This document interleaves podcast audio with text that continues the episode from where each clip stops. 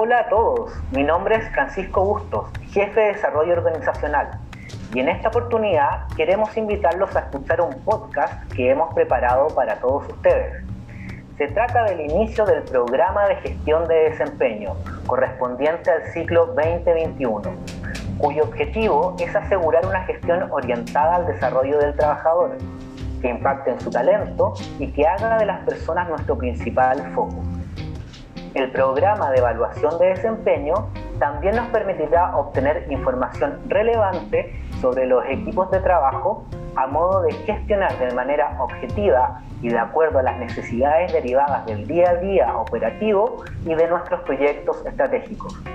Mm, ahora que recuerdo, en mi inducción, mientras visitaba una de las plantas, escuché una conversación entre un subgerente y una jefatura de planta.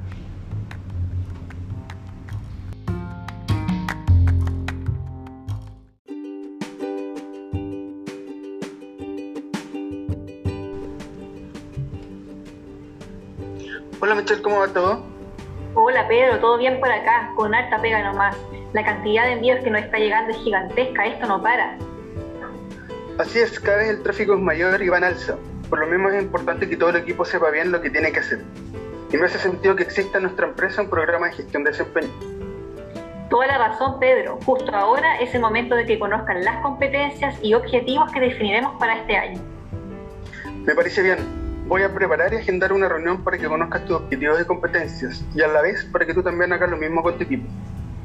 Ok, perfecto, espero la cita. Recuerda que durante este mes comenzamos con la primera etapa de fijación de objetivos y competencias. Ok, Pedro, me están llamando ahora. Nos vemos, gracias.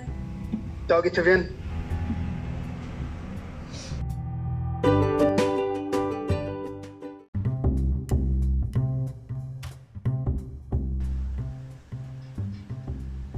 Les recordamos que estamos a punto de dar inicio al programa de gestión del desempeño 2021. Por lo mismo, quisiera compartirles algunos tips importantes. En esta primera etapa deberás reunirte de manera individual con tu evaluado y así generar el cumplimiento de los compromisos individuales, los cuales se fijarán al inicio del proceso serán propuestos por la jefatura y con acuerdo del evaluado. Serán mínimo tres compromisos y máximo cinco que permitirán focalizar los avances que se esperan en materia de desempeño. Es importante que sean definidos en base a objetivos a trabajar durante el año, de acuerdo a las responsabilidades del cargo y a los requerimientos del negocio pueden asociarse a cierres de brechas en materia de competencias, a fortalecer el desarrollo profesional y o a cumplir métricas del área. Amigos, esperando haber clarificado este programa y esta primera etapa, los invitamos a seguir escuchándonos en los próximos podcasts que la Subgerencia de Desarrollo Organizacional está preparando para acompañarlos en este proceso tan importante para nuestra empresa. Que tengan un excelente día y no olviden de cuidarse y protegerse.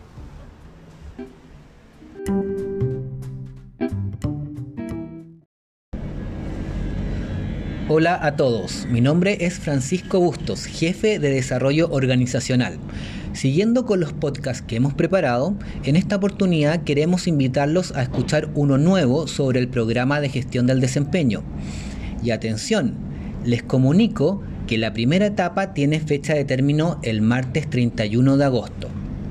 La primera etapa, presentación de competencias y fijación de objetivos, es aquella en la que debes reunirte de manera individual para explicitar y acordar con tu evaluado los objetivos de rendimiento y desempeño esperado.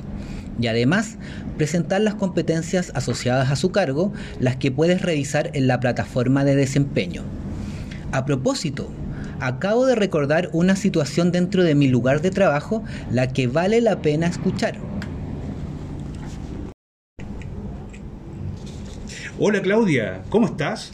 Hola Luis, muy bien. ¿Cómo te ha ido la primera etapa de gestión del desempeño? ¿Cómo? Eh, ¿A qué te refieres? Luis, me refiero a la primera etapa de presentación de competencias y fijación de objetivos. Ah, Sí, la primera etapa, la recuerdo perfectamente. Luis, en esta primera etapa del programa de gestión del desempeño correspondiente al ciclo 2021 es donde debes reunirte de manera individual con cada trabajador de tu equipo, quienes son tus evaluados. En esa reunión debes presentar las competencias transversales definidas por Correos Chile. Ah, súper. Entonces toda esa información aparece en la misma plataforma de desempeño. Así es mucho más simple. Claro, Luis, ahí encontrarás la definición de cada competencia y el nivel esperado para cada trabajador dependiendo de su cargo. La idea es que se las muestres y que les quede claro en qué consiste, pero eso no es todo.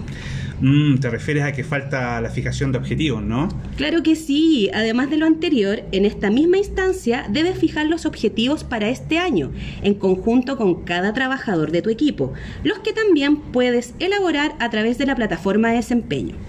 Súper. Te pasaste, Claudia. Si necesito más ayuda, me comunicaré entonces con tu equipo. Obvio, no hay problema. Recuerda que queda poco tiempo, martes 31 de agosto, para que cumplas con esta etapa antes de que se cierre por sistema. Luego de eso, pasamos a la etapa 2 de retroalimentación. Ok, Claudia.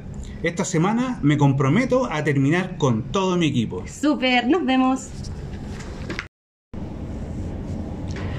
Recuerda, el martes 31 de agosto cerramos la primera etapa de presentación de competencias y fijación de objetivos del ciclo 2021. Define en forma clara y específica el qué, cuánto y cuándo debe lograrse el objetivo. Explica cómo el objetivo del trabajador contribuye al objetivo global de nuestra empresa.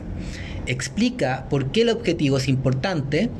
Muestra el desafío que significa lograr el objetivo.